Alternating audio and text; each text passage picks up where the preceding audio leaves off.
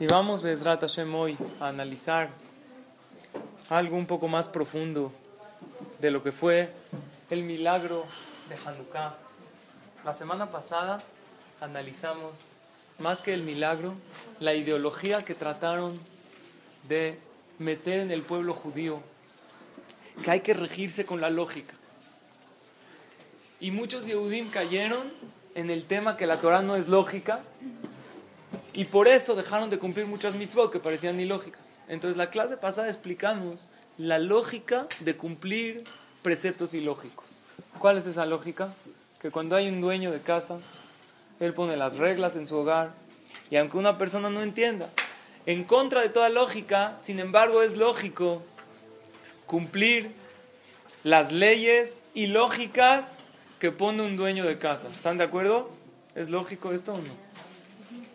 Ahora vamos a analizar con profundidad, Besrat Hashem, el día de hoy, tres puntos importantes que cada uno de ellos nos pueden dejar una huella de esta fiesta de Hanukkah que ya está concluyendo. De los ocho días de Hanukkah, ¿cuál de ellos es el más elevado? El octavo. El octavo, que Besrat Hashem comienza miércoles en la noche. Se llama Zot Hanukkah, es el día en el cual tenemos toda la Hanukkah prendida. Y ese día toda la energía de Haga Hanukkah se concentra. Por eso, aunque ya dijimos que es muy importante que la mujer rece en los días de Hanukkah, que no haga trabajos cuando están las velas encendidas.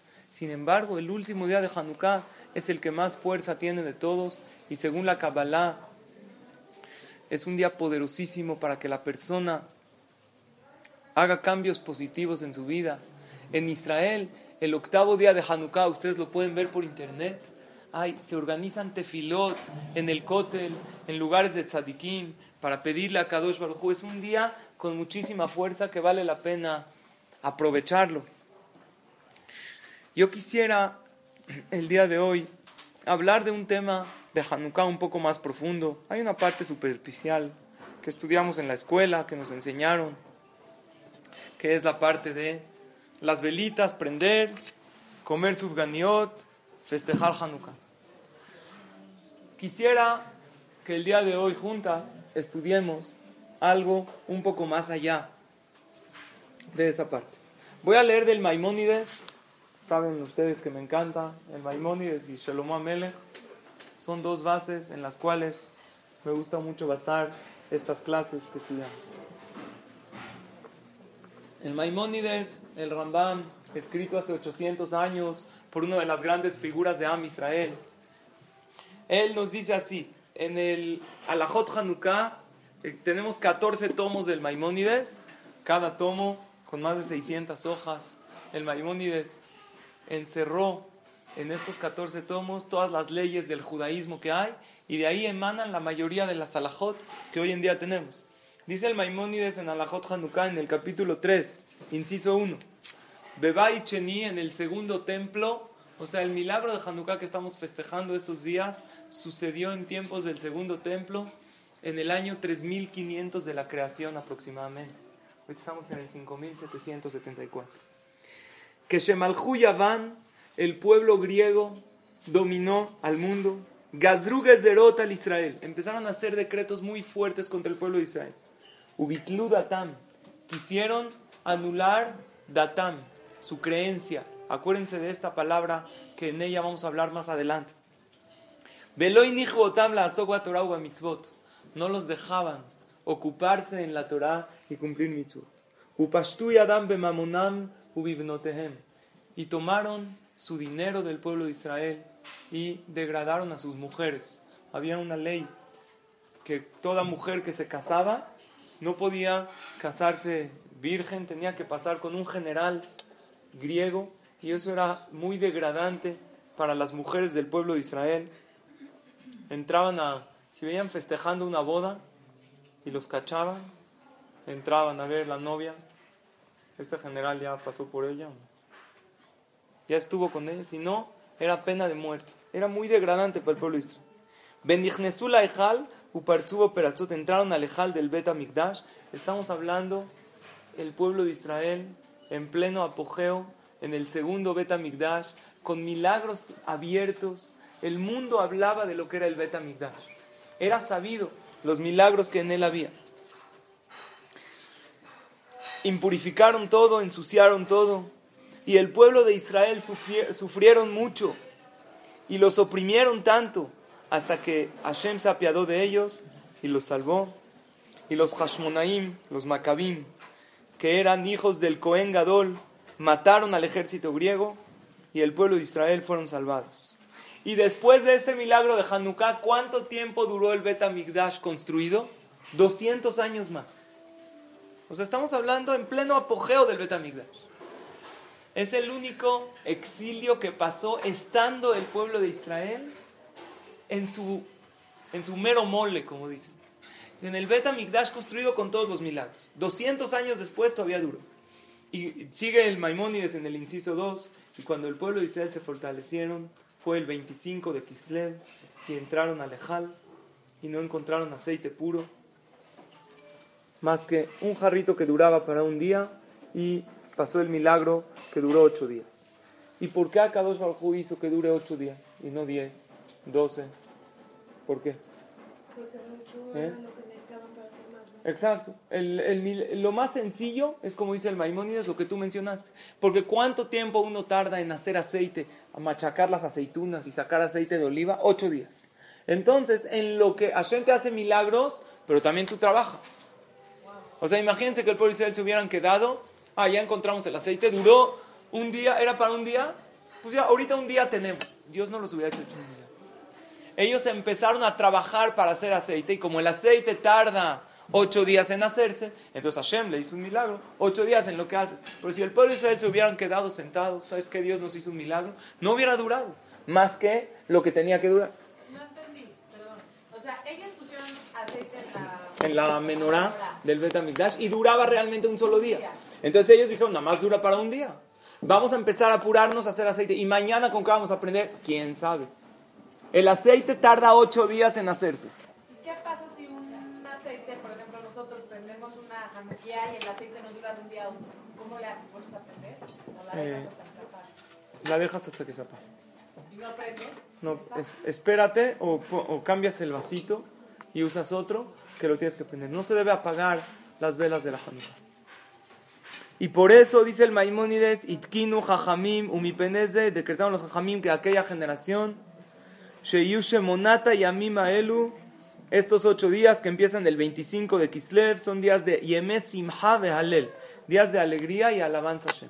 Si estos días, así dice, Simha Behalel, si estos días no estás más contenta que todos los días, entonces te faltó cumplir parte de la esencia de Hanukkah. Si estos días no alabas a Hashem más, ¿qué es alabar a Hashem? Hashem, gracias, tú eres tan grande. Así alábalo con tus palabras, en tu mente, en tu corazón, en el transcurso del día. Aunque ya se fue la mayoría de la fiesta de Hanukkah, la esencia de Hanukkah es Simha Behalel. Alegrarse y alabar a Hashem constantemente y prender las velas en la noche como lo hacemos nosotros cada noche. A partir de esto podemos profundizar un poquito más. La explicación sencilla de por qué se llama Hanukkah es, Hanukkah es, eh, ¿qué explicación sencilla ustedes conocen por qué esta fiesta se llama Hanukkah? La que más hemos escuchado. ¿Qué es Hanukkah? La palabra Hanukkah. Hanukkah es inauguración. Se reinauguró el Bet HaMikdash. Por eso cuando nosotros hablamos de la educación de nuestros hijos, se llama Jinuj. Jinuj es, estás inaugurando un ser humano. Cuando se habla de inaugurar una casa, es muy bueno cuando uno entra a una casa a vivir, aunque sea rentada, que haga la ceremonia del Hanukkah Bait. Está escrito, una persona entra a la casa y hace Hanukkah Bait, quita de esa casa todas las eh, energías negativas que pudo haber. De hecho, está escrito que si una persona se cambió de casa y el dueño anterior tenía pleitos o tenía problemas, entonces es bueno que pinte las paredes o que las cambie. Así está. ¿Por qué? Porque toda la casa tiene una energía de lo que uno hace dentro de ella. Si esta casa presenció pleitos y esa energía negativa, muchas veces el motivo de problemas o de cosas es porque uno vivió en una casa donde los anteriores, los dueños anteriores peleaban mucho y tenían muchos sufrimientos y, vivían con mucha angustia. Entonces cuando una persona entra, esta energía se le impregna en él. Por eso es importante pintar paredes o, ¿ok? Hay unos que vamos a demoler toda la casa, ¿no? Hay que, hay maneras, o sea, o uno, eh, si uno va a un hotel, oye, a ver quién estuvo el pasado, a ver quiero checar. No, ahí no, ¿por qué? Porque es algo pasajero que una persona está. De hecho, una persona va a un hotel, no tiene mitzvah de poner mezuzá, porque no es algo de... Pero si una persona renta una casa, sí. ¿Por qué? Porque ya es como su casa. Más de 30 días, según la halajá, es una propiedad como si fuera tuya. Por lo tanto, ¿eh? Si una persona renta una casa, tiene que hacer la ceremonia de Hanukkah Bait, aunque la rente por un pequeño periodo. ¿Por qué? Porque puede ser que esa energía negativa esté ahí. Ok, no es el tema. Sin embargo, la primera explicación, Hanukkah, es educación. La segunda explicación, que es Hanukkah? Hanukkah, la palabra Hanu, si la dividimos en dos, ¿qué es Hanu? Descansaron. El pueblo Israel descansaron. Ka. Ka es, es Kaf He. Hanukkah. ¿Entienden esta letra de que no sea de imprenta? Esta es una palabra dividida. Hanu descansaron el 25. El 25 de Kislev. Sin embargo, hay otra explicación de qué es Hanukkah. Que nosotros tenemos una, una discusión en la Gemara, en el Talmud, si se prende el primer día una vela, el segundo dos, el tercero tres, de uno a ocho. Así queda la alhaja. Hay una opinión en el Talmud que Bechamay sostiene que se prende de 8 a 1. El primer día prendes 8 velas, el segundo día prendes 7 y así vas disminuyendo. ¿Cómo queda la alhaja? Uno dice que hay que conmemorar los días que faltan y otro dice que hay que conmemorar los días que llevamos. ¿La alhaja cómo es? Los días que llevamos. ¿Por qué dice la Gemara? Maalim Bakodesh velo moririm. En cosas de espiritualidad siempre la persona debe ir en orden ascendiente. Por eso las letras Hanukkah es Het, Nun, Vav, Kaf, Es Het. ¿Cuánto suma Het? Ocho. Nun es Nerot. ¿Qué es Nerot? Velas. Ocho velas. Vav, Vealajá, Kebet, Hilel. ¿Cómo Hilel? ¿Qué dice Hilel? Que tiene que ir en orden ascendiente. Entonces esa es una segunda explicación. Por eso se llama Hanukkah. Cuando vemos los milagros de Hanukkah, hubo principalmente dos milagros. Y es lo que vamos, Bezrat Hashem, a analizar. El milagro de la guerra y el milagro del aceite. El milagro de la guerra, ¿cuál fue? Que unos pocos macabim, macabeos, hijos de Yohanan Cohen Gadol, encabezados, ¿quién era el principal macabí? El principal, Yehudá Macabí. ¿Han oído de él o no? Yehudá el macabeo.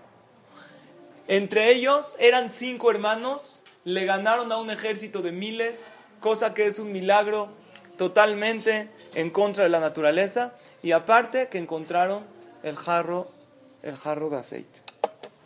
Pero algo está mal en cómo nos los contaron esta historia desde chiquitos.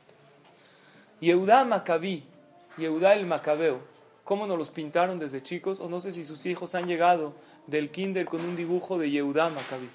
¿Cómo te lo pintan? Métete a internet. Yehudá Maccabi, te lo pintan como un guerrero fuerte, con cuadritos, ¿no? Con un pelo largo así que se vuela en el aire, con una mirada amenazadora y atrevida. Pero realmente era así o no? ¿Cómo sabemos que no? No tenemos fotos. Yo les puedo asegurar que Yehudá Maccabi tenía barba, era débil, todo debilucho, así, jazito. Y para nada era un guerrero fuerte. ¿Cómo yo puedo saber? Porque eso lo decimos en la tefilá todos los días. Los hombres que rezan la amidad todos los días en Hanukkah tienen que agregar un párrafo a la Nisim. Gracias a Hashem por los milagros que nos hiciste. Y ahí en el agradecimiento a Hashem decimos Masarta Giborim Beyad Halashim. Hashem entregaste a los fuertes en manos de los débiles. ¿Quiénes eran los débiles? Los macabim. Estos macabim eran débiles. Así está claro en la tefila. Y la tefila fue establecida por grandes hajamim, Anshek ese que lo hicieron todo con Ruach HaKodesh, con inspiración divina. Este Yehudá Macabí era hijo de Yohanan Cohen Gadol. E, eso él era. Y sus hermanos, él y sus hermanos, que eran cinco hermanos, vieron que los griegos bajaron al pueblo Israel de su espiritualidad y los jóvenes empiezan a hacerse griegos y los macabim deciden guerrear. Porque la palabra macabí es, ¿qué es macabí? Salud. ¿Qué es macabí? ¿De dónde viene macabí? ¿De dónde? Hoy en día en Israel se usa mucho.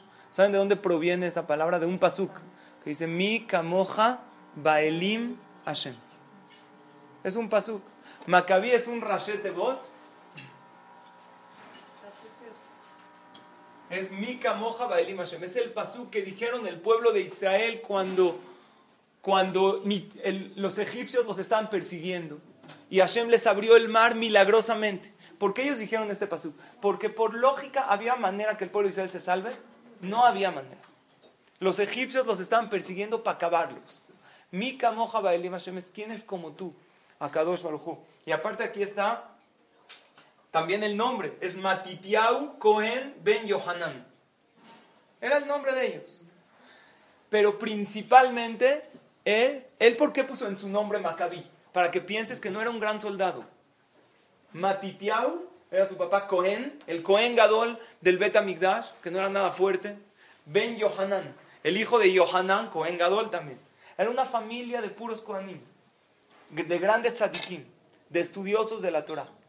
Entonces no estamos hablando para nada de guerreros. Y por eso el slogan de ellos era Mika Moja Baelim Hashem. Porque no había probabilidad de ganar cinco barbudos, así todos débiles, a un ejército griego con elefantes, con espadas, equivalente a los tanques el día de hoy. Ahora, entendiendo esto, quisiera analizar un poquito la ideología de lo que quería Antiochus, el emperador griego. ¿Qué quería Antiochus? ¿Él quería matar a todos los judíos? ¿Como Amán? No. Era una guerra ideológica. En el milagro de Purim, Amán, si un yehudí le decía a Amán, ¿sabes qué? Yo me hago goy. ¿Lo dejaba vivo? No, no hay manera. ¿Qué quería Amán? Es lo mismo que Hitler. ¿Qué querían ellos? Destruir los cuerpos judíos. No, vamos a limpiar el mundo, perdón, de basura. Sin embargo, Antiochus, al revés, él consideraba al judío como un, un ser importante, una, como una agente de alcurnia, de estirpe importante. Lo que él quería, Antiochus, era acabar con la ideología judía. Vamos a ver cuál era su ideología y cuál era la ideología judía. Por ejemplo, Hitler mató a curas que tenían un bisabuelito judío. Él le decía, pero yo soy goy. De hecho, un cura que sirve a la iglesia y que tiene un bisabuelito judío, ¿es judío? Según la Torah es judío. Si tiene una mamá goy, una abuelita goy, ya todos los descendientes ya son goy. Pero a Hitler no le importaba esa parte porque él no veía según la religión que es. Yo necesito limpiar a este mundo de este, mundo de gente que son para su criterio baja. Antiochus no. Él veía al Yehudí alguien muy elevado. Pero lo que él no podía soportar, y por eso se aprovechó de las mujeres y les quitó, los despojó a los Yehudim, era la ideología. Antiochus entendió lo siguiente, pongan atención. La persona, estamos compuestos de cuerpo y alma, él lo sabía. De hecho, el ser humano nos llamamos Adán. Adán. Hay que borrarlo con alcohol. No, sí se borra, sí se borra. No, no está bien, lo voy a poner. Adán se escribe Aleph. Aleph Dalet Mem, ¿ok? Aleph Dalet Mem, explican los ajamim, la Aleph representa a la espiritualidad. Aleph representa a Hashem. Y Dalet Mem, ¿qué es? Dam. ¿Qué es Dam? Sangre.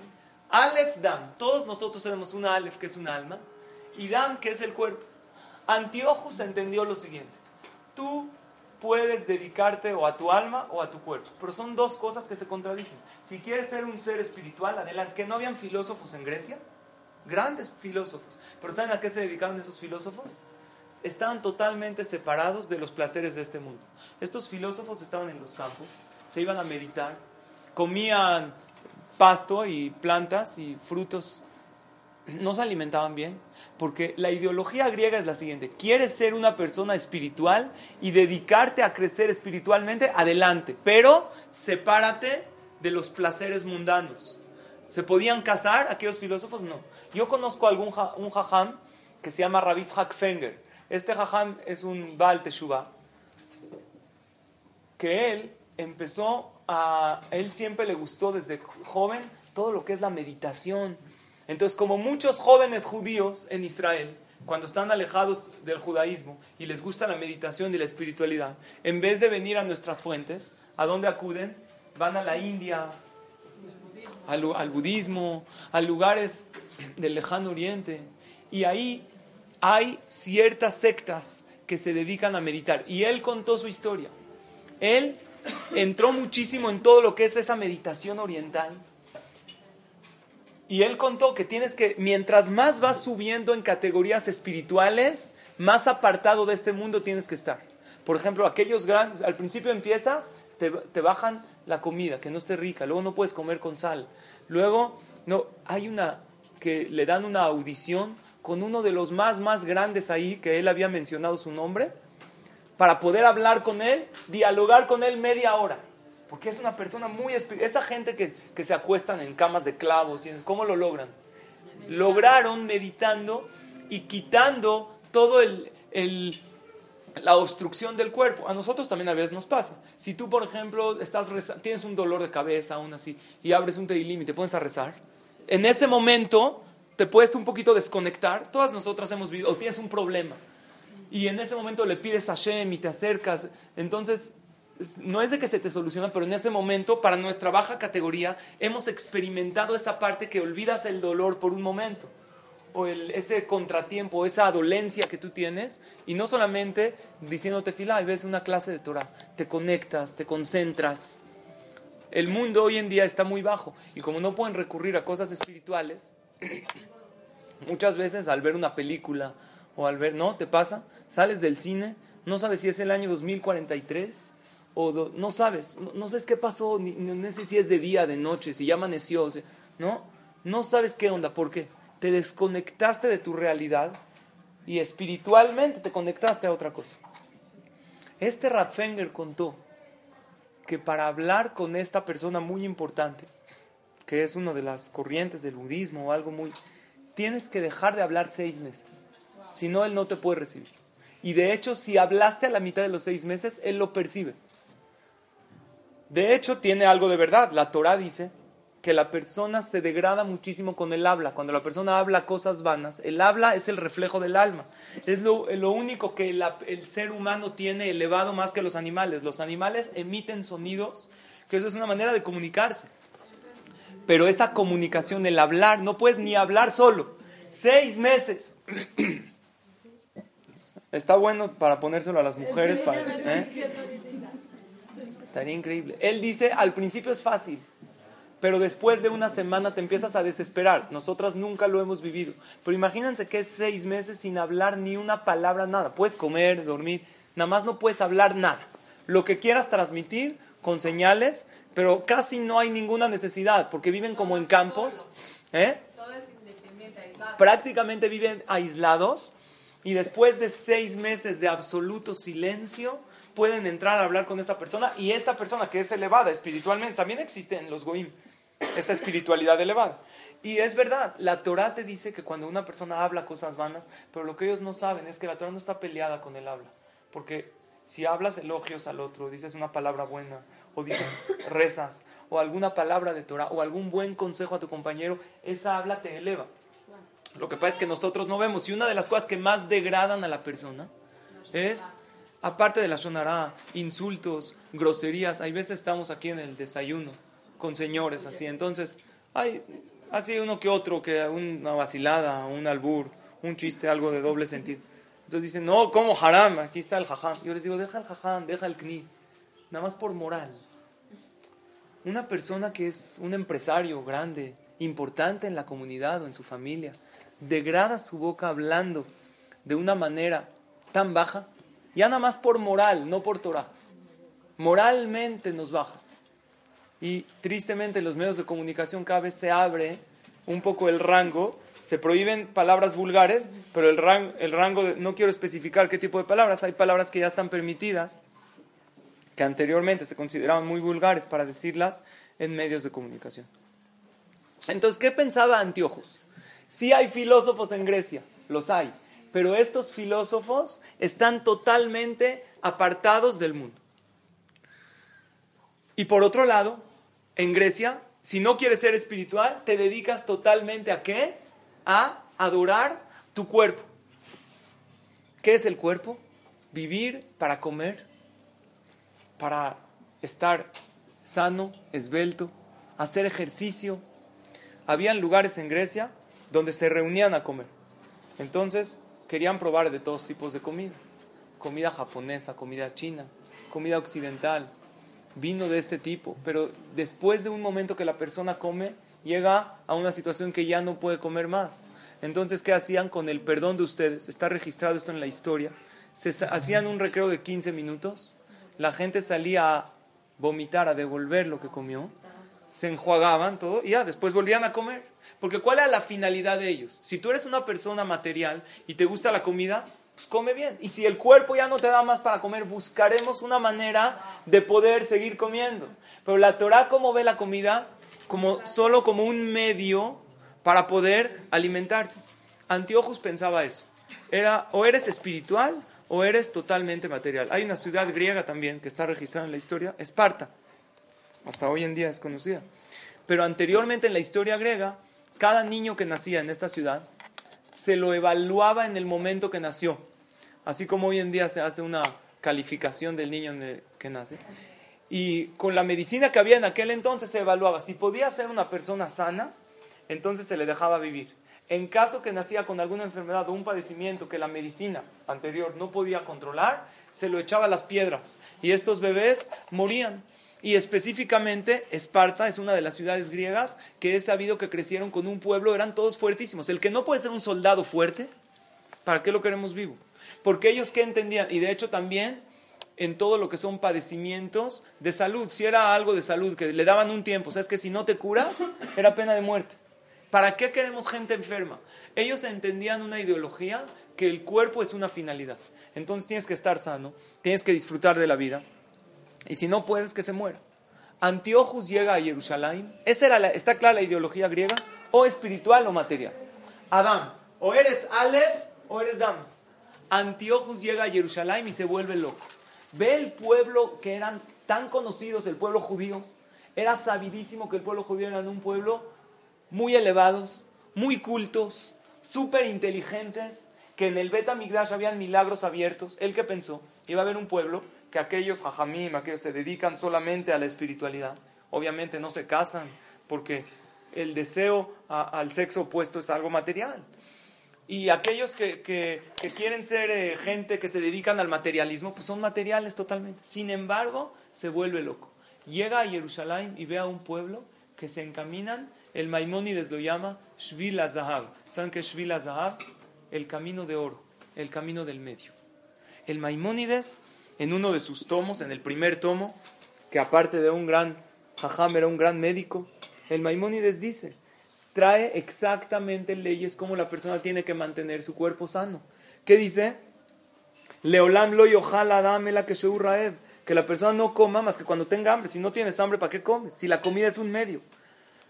De ali shene kabab y que no espere al hacer sus necesidades. Cuando el cuerpo manda una señal que tiene que desechar, tiene que hacerlo inmediatamente. No es malo para, para- no es bueno para el cuerpo.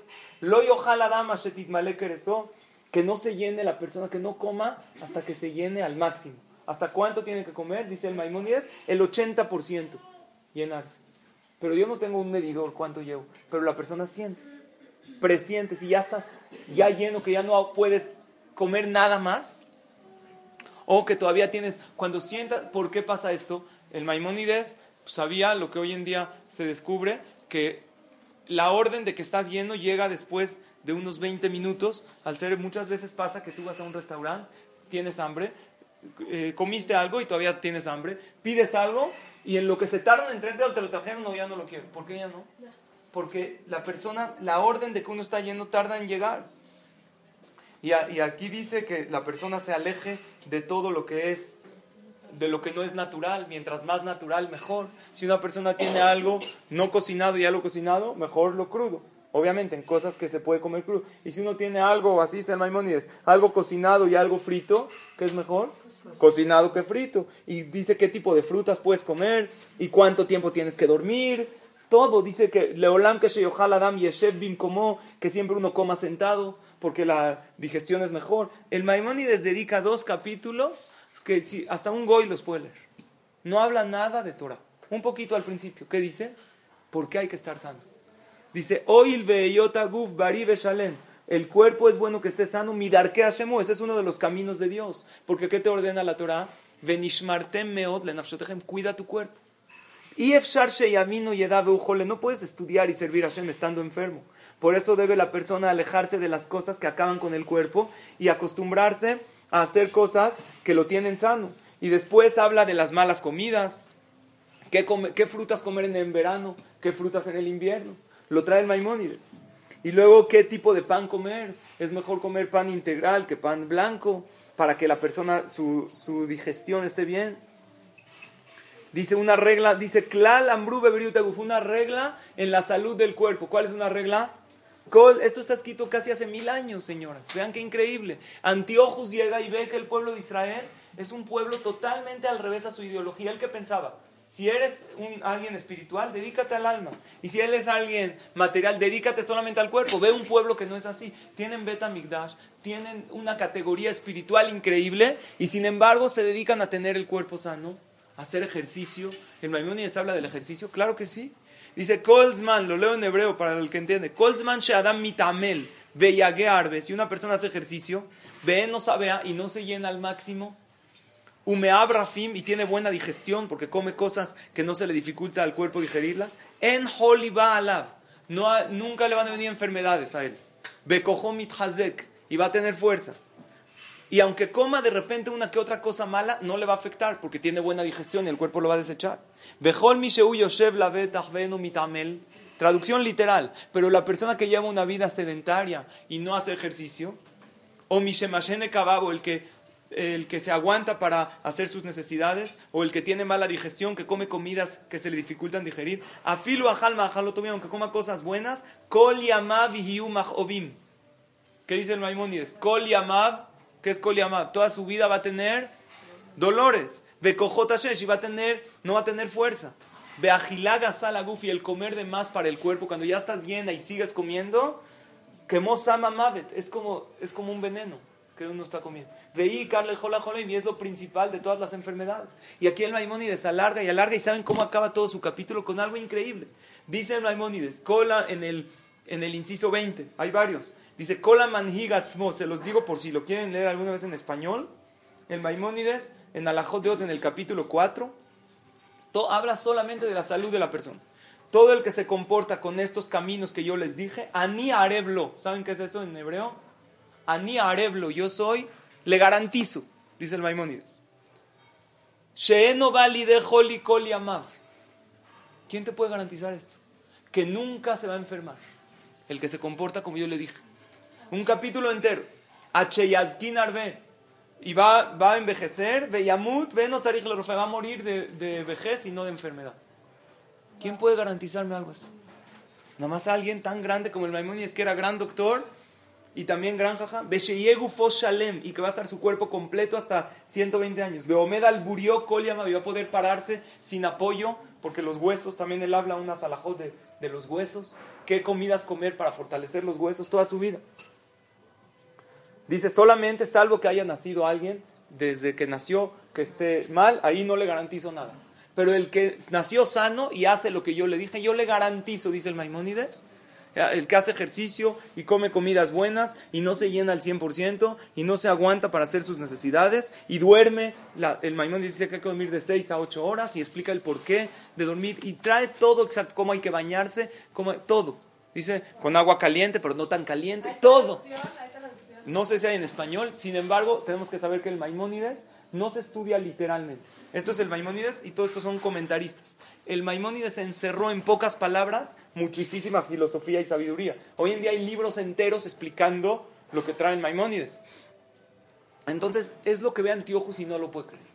Como el pueblo tan elevado y tan conocido, el pueblo conocido como la, el género humano más elevado del mundo, que se supone que son muy espirituales, yo pensé que iba a haber jajamim enormes separados de este mundo, no. Sin embargo, veo que aquellos grandes jajamim están casados, comen bien, están sanos. Y, gente del pueblo normal, yo pensé que el gente que no son los rabinos o el Cohen Gadol, ¿qué pensé? Que iban a dedicarse solamente al cuerpo, ¿no? En el pueblo de Israel hay algo increíble, que algún, aún el jajam más grande, él también se casa, también debe hacer ejercicio, debe comer sano. Y el Yehudí que no es jajam y no sé, también debe estudiar Torah. También. Esto era una idea que contradecía todos sus principios. Por lo tanto, el Maimónides nos trae exactamente cómo hacerlo, por qué, cuál es la idea de él, que la persona tiene que unir el cielo con la tierra, tener un equilibrio perfecto entre el cuerpo y el alma. Y en vez de Adán, Adán, él no lo entendía, Aleph es espiritual, Dam es material. Sí es verdad, pero la Aleph en sí encierra toda la idea de la persona. La Aleph se escribe con una Vav, una Yud arriba y una abajo. La Vav es unión, Yud representa a lo que es espiritual y la, la Yud de abajo a lo que es material. Unión es Vav, Yud, Ve, Yud. El hombre tiene, el judío perfecto es el que logra un equilibrio entre cuerpo y alma y que sabe darle a las dos. Los griegos no entendieron así. Para la Torah el ejercicio es bueno, pero el cuerpo no es un ídolo. El cuerpo tiene que estar sano, normal, y estar presentable. Los ídolos griegos eran puro cuerpo, vean las imágenes, puro músculo. Y muchos Yehudim se tentaron y lo hicieron. Entraron los griegos y empezaron a poner teatros y gimnasios. Pero el Yehudí sabía que en el tiempo del Bet no había tefila. En vez de tefila, ¿qué se decía? En vez de rezar, se traía un sacrificio. Entonces le, este Antiochus puso en las calles de Jerusalén altares para traer sacrificios con cerdos. Entonces cada Yehudí le decían, tú, para salir eh, de, tu, de tu espiritualidad, si quieres cumplir con Dios, acerca este cerdo, lo acercaba al altar, y después se dedicaban, ya cumpliste con tu alma, y ahora dedícate a tu cuerpo. El Cohen Gadol y sus hijos ven esto, y ven que la gente los empezó a seguir, y por eso el Cohen dijo, Mila Hashem Elai. El que está con Akadosh Baruj que venga conmigo. Y la verdad no todos aceptaron, de hecho muy pocos. El Cohen se llamaba Yohanan, ya estaba grande. Su hijo era Yehuda Maccabi. Este Yehuda era un estudiante de Yeshiva, era joven solamente, pero era débil. Y él dijo, naturalmente nosotros no tenemos fuerza para guerrear contra ellos. Entonces, ¿qué es Maccabi? La palabra Maccabi, ¿qué es? Solamente de ti, Hashem, depende nuestro triunfo. Mika moja ba'elim Hashem. Como aquellos Yehudim dijeron cuando salieron de Mitzrayim. Es algo increíble que hoy en día, ¿para qué se usa la palabra Maccabi? En Israel, en hebreo moderno, los equipos, ¿cómo se llaman? Maccabi Tel Aviv, Maccabi Yafo. Maccabi es Mika moja. Nosotros no tenemos fuerza. ¿Cómo se llaman los ejercicios que hacen como Olimpiadas en Israel? Macabiadas. ¿Eso es una macabiada? Al revés. Macabiada debería de ser, esto es una macabiada. Analizar el porqué de nuestra historia y agarrar mensajes para toda la vida. Entonces no vengan a la clase de Torah, ¿a dónde vamos? A las macabiadas. Cuando tu esposo te pregunta, ¿a dónde va? Hoy voy a ir a la macabiada. Claro. Voy a, macabiada es mi camojaba, el eso es macabí. Es entender que nuestra fuerza por naturaleza no la tenemos. Que el ejercicio es buenísimo, pero no como una finalidad, sino como un medio para estar sano. El ejercicio, el Maimónides habla del ejercicio y del, y del insomnio también. Dice que es muy bueno para el cuerpo. Y después eh, yo leí un dato hace poco que la mayoría de los casos de insomnio, la mayoría, la gran mayoría, desaparecen cuando el afectado hace cuatro sesiones de ejercicio a la semana. Es un dato reciente. Y el Maimónides lo dijo hace mucho tiempo, el que duerme bien y hace ejercicio, entonces van, van de la mano. El ejercicio va junto con... La mayoría de las personas que tienen insomnio, si harían como mínimo cuatro sesiones de ejercicio, más o menos de media hora, 40 minutos a la semana, de repente empiezan a dormir increíble. Y es bueno que la persona duerma bien y no tiene uno que dormir en una, en una cama incómoda, eso está totalmente en contra de la Torah. Había un Talmid Jajam que se fue, un Jajam en Jerusalén, tomó un taxi. Él lo contó en una de sus clases y vio que en la entrada de Jerusalén la gente estaba festejando con banderas de Israel. Le dijo, ¿qué pasó? Dijo, lo que pasa es que hubo partido, eso pasó hace cinco años, partido de fútbol, Israel contra Grecia, y le ganamos, le ganamos a, a, Grecia 2-0. Israel le ganó a Grecia 2-0. Entonces el Sejajam le dijo, ah, ya entendí, Grecia le ganó a Israel 2-0. Le dijo, no, Israel le ganó a Grecia. Le dijo, no, te voy a explicar. El hecho que nosotros los hayamos invitado a jugar un partido de fútbol, eso ya es una ganancia por parte de ellos. Que nosotros invitaron a un partido amistoso. Y el hecho que festejemos este triunfo y para nosotros sea algo, claro que el fútbol no tiene nada de malo y el, el deporte y el que le gusta está correcto, pero no verlo como si fuera algo lo principal en la vida. Muchísima gente festeja Hanukkah. Hace 2200 años vinieron los griegos y nos trataron de imponer su cultura. Y Yehudá Maccabí con sus hermanos nos enseñaron que toda aquella cultura griega que era o eres espiritual o eres material es un error. La persona puede ser las dos cosas y debe ser las dos cosas. Pero el Maimónides lo compara con un caballo y un jinete. Si el caballo maneja al jinete, lo más probable es que éste lo lleve al precipicio y se muera el caballo y el jinete. Pero cuando el jinete maneja al caballo, los dos están felices. El jinete sabe a dónde va y el caballo es bien conducido. Según la Torah, el cuerpo es solamente un caballo. El jinete tiene que ser el alma y tiene que manejar al cuerpo correctamente y así la persona se siente feliz. Cuando la persona logra este equilibrio perfecto entre cuerpo y alma, logra servir mejor a Hashem y puedes estar bien contigo misma y con los demás. Y esto es el camino que el pueblo Israel transitaba, es Shvila Zahav, este camino, el camino de oro. El primer motivo que dijimos del por qué Hanukkah dura ocho días es porque se tardan ocho días en hacer el aceite. Sin embargo, según la Kabbalah, hay una explicación más profunda. El número seis, según la Kabbalah, representa la materia. Hashem creó el mundo en seis días y toda la materia tiene seis lados, arriba, abajo y cuatro lados. El número siete representa la espiritualidad, que está más allá de lo que es la materia. Y el número ocho representa una santidad muy, muy alta.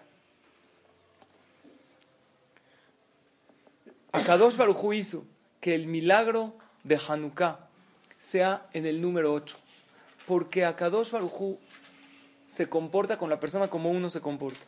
Cuando alguien entrega su vida, estos Maccabim, estos Hashmonaim, decidieron arriesgar su vida para ver por sus hermanos. Ellos hicieron algo en contra de la naturaleza.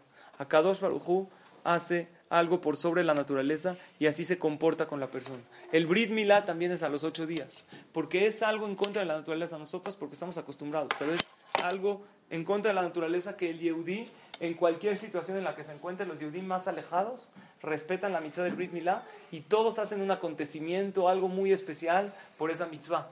Estando lejos de una fiesta que debería de ser una operación, alguna eh, una intervención quirúrgica, no se hace así todo lo que es ocho es en contra de la naturaleza.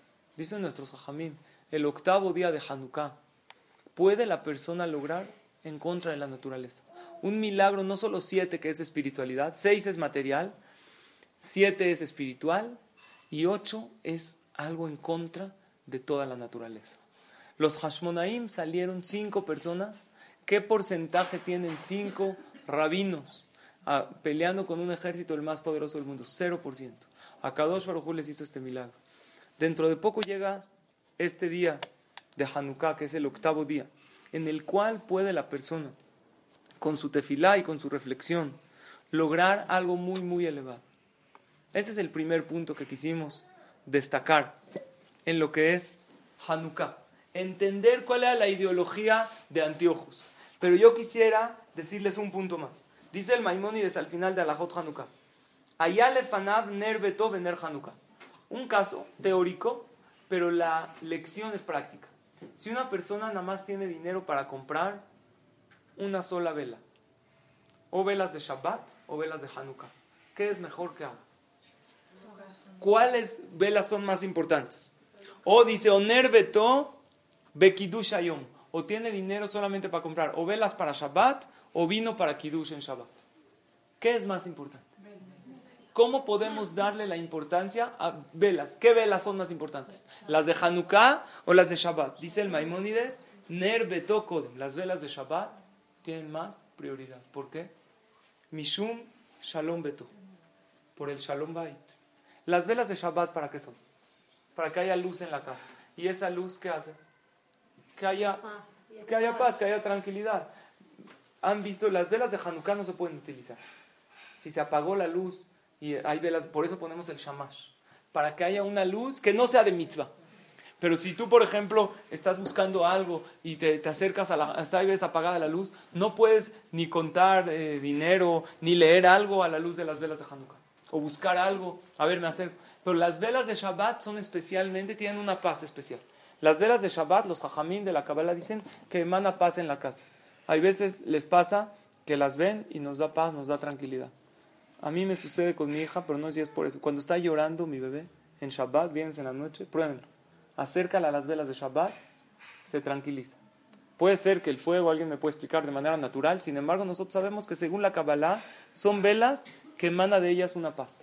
¿Cuántas veces nos han ayudado las velas de Shabbat en el apagón de que, que de repente se fue la luz? Y con esas velas de Shabbat, la mesa de Shabbat continúa precioso. Puedes seguir comiendo, seguir platicando. Las velas de Hanukkah, prohibido comer a su luz. Si una persona eh, prende la Hanukkah, ahora vamos a apagar las luces así para que esté romántico, no se puede. ¿Por qué? Porque las velas de Hanukkah no puedes tener ningún provecho de su luz. Son velas de mitzvah. ¿Qué velas son para shalom, para paz? Para, para eso es el shamash. Pero ¿qué pasa si una persona está, por ejemplo, al lado, el no del shamash, está leyendo junto a la vela o está buscando algo que se le perdió y se acerca un poquito a las velas de Hanukkah? Ven lanu, o se apagó el shamash, lo decimos en Anerota Lalu. Ven lanu reshut leishtamesh bahem el alirotam bilba. Solamente para verlas pero no puedes usarlas. ¿Qué es más importante, el Shalom Bait o las velas de Hanukkah? Las velas de Shabbat están antes. Dice el Maimónides, ¿por qué? Vean por qué. Porque Dios permite que borre su nombre para hacer paz entre un hombre y una mujer. ¿En qué caso se permite borrar el nombre de Hashem? ¿En qué caso? Para Shalom Bait. ¿Eh? Cuando una mujer se sospecha de infidelidad de ella. Se llamaba la mujer Sotá. No la mujer Sota, la mujer Sotá. Se sospecha de infidelidad. ¿Qué hace el esposo? La lleva con el Cohen Gadol. Y el Cohen Gadol escribe unos nombres de Hashem. Y los borra en el agua. El nombre de Hashem. Una de las transgresiones más graves es borrar el nombre de Dios. De hecho, cuando un Sefer Torah Ah, tiene un problema, si hay en otras palabras, se puede raspar la tinta del pergamino y arreglar. Pero el nombre de Hashem, borrarlo, es un gran problema. Si se, si se derramó la tinta o algo, se tiene que enterrar. No hay manera de arreglar, porque borrar el nombre de Hashem es lo más grave. El Cohen Gadol hace una poción con el nombre de Hashem y la mujer se la toma. Ustedes están preguntando qué hay para el hombre. ¿Ok? Yo sé que ustedes tienen esa pregunta. Pero sin embargo, el, para la mujer es una ventaja que tiene eso, porque si el hombre muere con su pecado, entonces el castigo celestial es mucho más grave. A la mujer, sí, claro. Sí, pero es una ventaja para uno. Sí, porque la mujer, si es que Hasbe Shalom pecó y se toma esta poción explotada, muere pura. Ya perdonó su pecado con esta degradación que tuvo en este mundo. Ok, no es el tema de la clase. Pero el Cohen no, no estoy evadiendo nada, estoy dispuesto a contestar preguntas, pero ahorita. El Cohen borraba su nombre en, una, en un vaso de agua y le, le decía unos ciertos nombres y la mujer se lo tomaba. Si ella fue infiel, explotaba en el momento y moría de una manera muy trágica. Ahora yo tengo una pregunta. ¿No hay manera de checar a la mujer más que borrando el nombre de Hashem? ¿Por qué Akadosh Baruj no hizo que se pueda checar a la mujer la, la inocencia o la culpabilidad de la mujer de otra manera? ¿Por qué tiene que ser exactamente borrando el nombre de Hashem? Porque aquí Dios nos vino a enseñar una regla. ¿Vale la pena borrar mi nombre para que haya shalom entre un hombre y su esposa. Porque un hombre nunca puede vivir tranquilo y no va a poder conciliar el sueño si tiene una sospecha, aunque sea irreal, que su esposa le fue infiel y viceversa. Nunca va a haber shalom en una pareja donde hayas alguna sospecha que hubo infidelidad. Por lo tanto, para borrar totalmente la sospecha, para ver si fue o no fue, ¿sabes qué? Borra el nombre de Hashem y tómatelo. Y así podrás vivir tú tranquilo y ella tranquila. Si fue infiel, va a morir. Y si no, entonces va a estar, no, la mujer se le, no, se le recompensaba porque la degradaron para, porque el hecho que la juzgaron, pero ella tampoco es una palomita blanca porque se encerró con un hombre. Estamos hablando que ella vio, que él vio que ella se encerró, nada más que no pecó. El hecho de haberse encerrado con alguien es hijud, está prohibido. Hay una prohibición de hijud. Un hombre no puede encerrarse, ni la mujer, con, una, con alguien que no sea su pareja. Pueden estar, platicar, pero encerrarse en un cuarto, no. La Torah hay gente que es un poco, eh, le dice, ¿por qué? ¿Qué tiene de malo? Ya, ¿qué pasa? Si estoy con mi secretaria, tampoco sean morbosos, o sea, no voy a hacer nada, estoy trabajando. Imagínense si, si hubieran aquellos hombres que pensaron así, hubieran respetado esta alajá de Ijud, de no encerrarse con una mujer que no es su esposa, cuántas infidelidades se hubieran evitado, cuántos matrimonios no se hubieran destruido y cuántas lágrimas de aquellas mujeres que sintieron que fueron engañadas se hubieran evitado. La Torah es muy sabia. Si te dice no te encierres, nadie peca con la puerta abierta. Nadie. Si la Torah te dice no cierres la puerta, no digas, bueno, pero yo ya no pienses mal de mí porque son morbosos. Porque... Tú haz lo que dice la Torah, nunca vas a caer en el pecado. Porque no existe, la Torah simplemente te dice no tengas contacto físico y no cierres la puerta. Es todo. Dos pautas muy sencillas. Un hombre nunca va a caer en el pecado si no te, bueno, ¿qué tiene malo? Porque son exagerados. ¿Qué pasa si la toco? Porque si nunca la tocas, nunca tu mente no va a ir más allá. Porque la Torah conoce la debilidad del ser humano. No es por morbo y es por eh, ser exagerado. Es para cuidar a aquella mujer, a aquel hombre que su matrimonio no se destruya. Ahora vamos directamente al mensaje. ¿Qué vemos de aquí? ¿Qué es más importante? ¿Vela de Shabbat o vela de Hanukkah? Shabbat. ¿Por qué? Por Shalom Bait. Muchas veces en el apagón de Shabbat ya, nos salvó la vela de Shabbat. De aquí vemos algo muy grande. Cuando tu pareja hizo algo o te hizo algo y realmente estás molesta, pregúntate la siguiente pregunta. ¿Lo que él hizo es peor que borrar el nombre de Hashem o no es peor? ¿Es peor? Pasó 10 minutos tarde. Ok, eso es peor que agarrar, abrir, abrir el ejal, borrarle las llaves al shamash, abrir el ejal, agarrar una navaja y borrar el nombre de Dios. ¿Es peor? ¿Qué pasaría si tu esposo hubiera borrado el nombre de Hashem del Sefer Torah? ¿Qué le dirías? ¿No te da vergüenza? ¿Cómo lo degradas el Sefer Torah de esa manera? ¿Te pelearías con él? ¿Le gritarías? Es muchísimo menos grave lo que te hizo que borrar el nombre de Hashem. Y sin embargo, ¿qué te dice Dios? Prefiero que se borre mi nombre y que no hayan pleitos en una casa. Y también cuando se pelean la pareja dicen que Dios se separa. Es como borrar el nombre de Hashem. Pero ah, si reflexionaríamos en esto tan sencillo, que las velas de Hanukkah nos dan, antes de reaccionar, nada más piensa, ¿lo que él hizo es peor que borrar el nombre de Hashem? ¿Sí o no? Yo creo que la respuesta va a ser no. Automáticamente tu reacción va a ser mucho menos.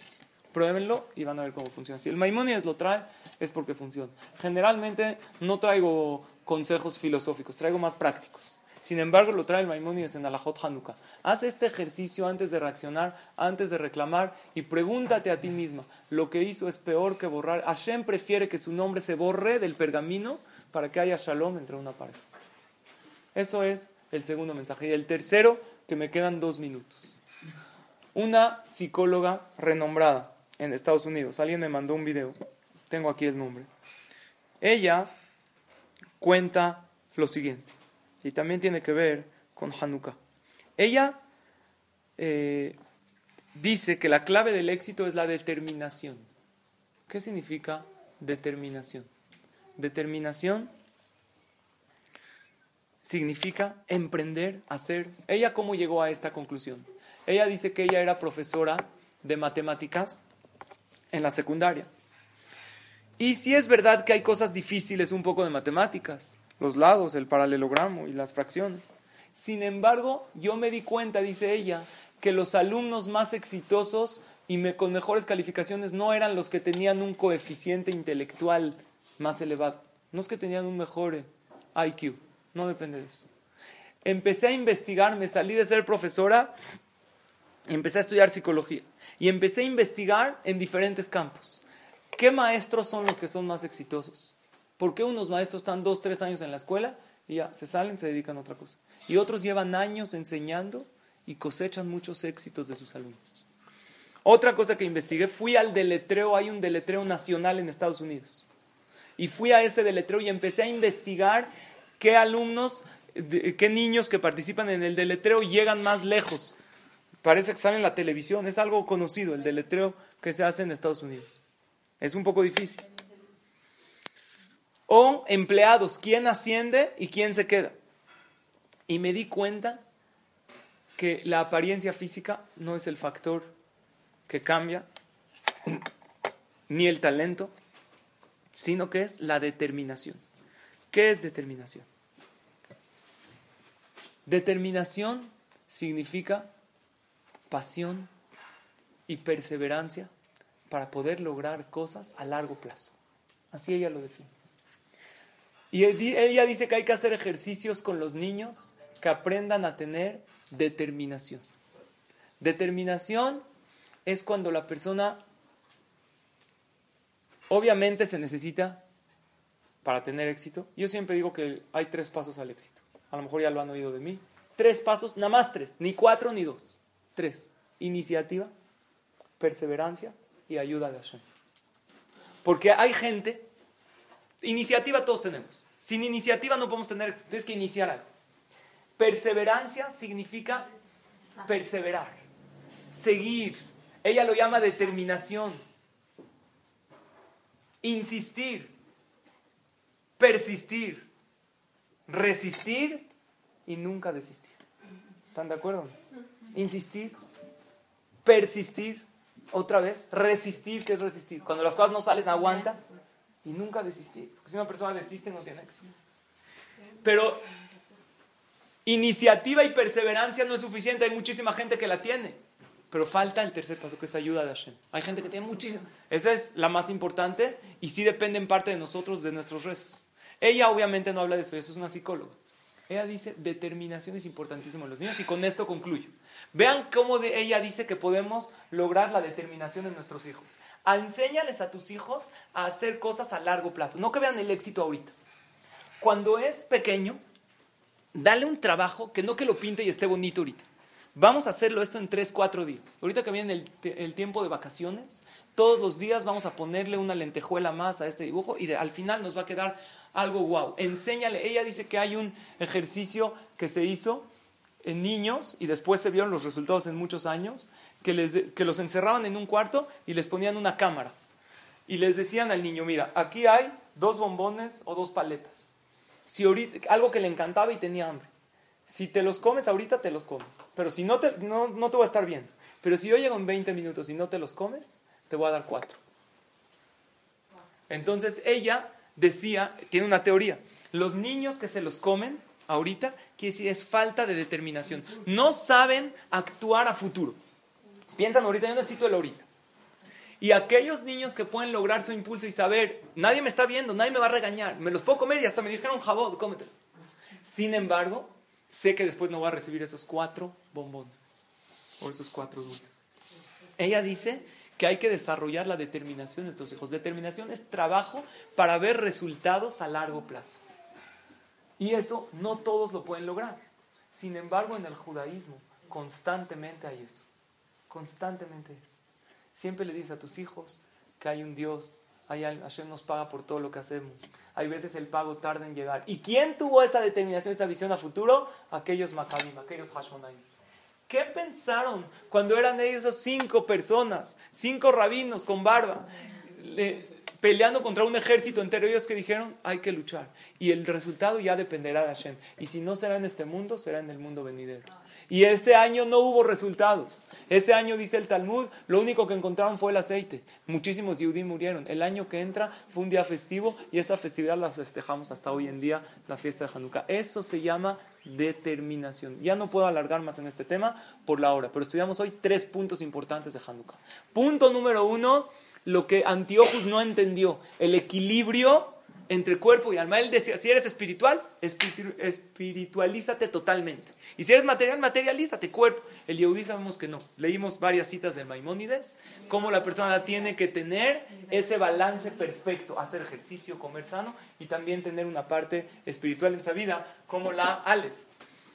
Punto número dos, el tema del Shalom Bait. Pensar que las velas de Shabbat es más importante. Hashem prefiere que borre su nombre para que no haya. Antes de reaccionar, piensa lo que me hizo mi pareja, o mi, también hay Shalom Mishpaha, o mi cuñada, o mi, aquella persona, es peor que borrar el nombre de Hashem. Tu reacción va a ser diferente. Y número tres, determinación. Ella habló de determinación, pero nosotros sabemos que los pasos al éxito son tres. Iniciativa, perseverancia y ayuda de Akadosh Baruj Hay que educarnos a nosotros mismos y educar a nuestros hijos a trabajar a largo plazo. Porque el Yetzer te paga en efectivo. Te dice, hazlo y te vas a ver bien ahorita. La persona tiene que pensar en sus decisiones si a futuro van a ser bien. Acabo con una cosa. En, cuando Moshe Rabenu cantó para cuando se partió el mar, ¿qué dice la Torah? Az Yashir Moshe. Az, ¿qué es az? Entonces, en futuro. Para después. ¿Cuándo va a cantar Moshe? En los tiempos del Mashiach. Ese cántico quedó para siempre. Dicen los Javim, todas las decisiones que tú vas a tomar, pregúntate una cosa. ¿En un futuro voy a estar contenta con esta decisión? Hay veces tú decides, ¿sabes qué? Voy a armar un pleito, lo voy a poner un estate quieto, ya estuvo bueno. Ok. ¿Estás pensando en unos años qué va a pasar si le pones ese estate quieto que le quieres poner? A lo mejor ese pleito va. Piensa a futuro, si las decisiones que estás tomando hoy vas a sonreír en un futuro, ¿esta escuela que decidiste para tus hijos es para que sonrías en un futuro o es para quedar bien ahorita con la sociedad? Esta manera de reaccionar con mi pareja, o esta manera, hablamos hoy de la alimentación. Una persona come porque sabe rico ahorita, o fuma porque lo tranquiliza en este momento. A futuro va a estar contento con esta decisión. Es Az Yashir Moshe. Piensa en tu decisión a futuro. Eso es la definición de determinación. Determinación, yo vi en el diccionario, trae osadía. ¿Qué es osadía? Osar. Osar significa atreverse a. ¿Qué pasa cuando dicen, ay, qué oso? ¿Qué es qué oso? ¿Qué animal oso? No. ¿Qué oso? ¿Cómo se atrevió a hacer eso? Osar significa atrévete a invertir a tu futuro. Porque no es un futuro incierto. Y veces no queremos invertir porque no sé qué va a pasar. Pero todos sabemos que de aquí nos vamos a ir. No es un futuro incierto. Y sabemos que después de 120 años nos vamos a parar delante de Hashem. Y nos va a evaluar todas nuestras acciones positivas y lo contrario. Entonces no estás invirtiendo en un futuro incierto. Totalmente cierto. Que a Hashem, que sea después de 120 años. Pero esto que vienes, ¿a dónde vinimos hoy? a la macabiada, no a la clase. A la macabiada vinimos, porque esto es una macabiada, es lo que los macabim quieren. El venir a la macabiada, el hacer mitzvot, el tener mejor shalom bait, el sonreírle a los demás, el estar mejor contigo y con los demás y con Hashem. Eso es una inversión a futuro. Eso es perseverancia y esto es la clave del éxito. Gracias, señoras, por su atención, por su asistencia y Besrat Hashem. Nos vemos el martes que entra. Gracias.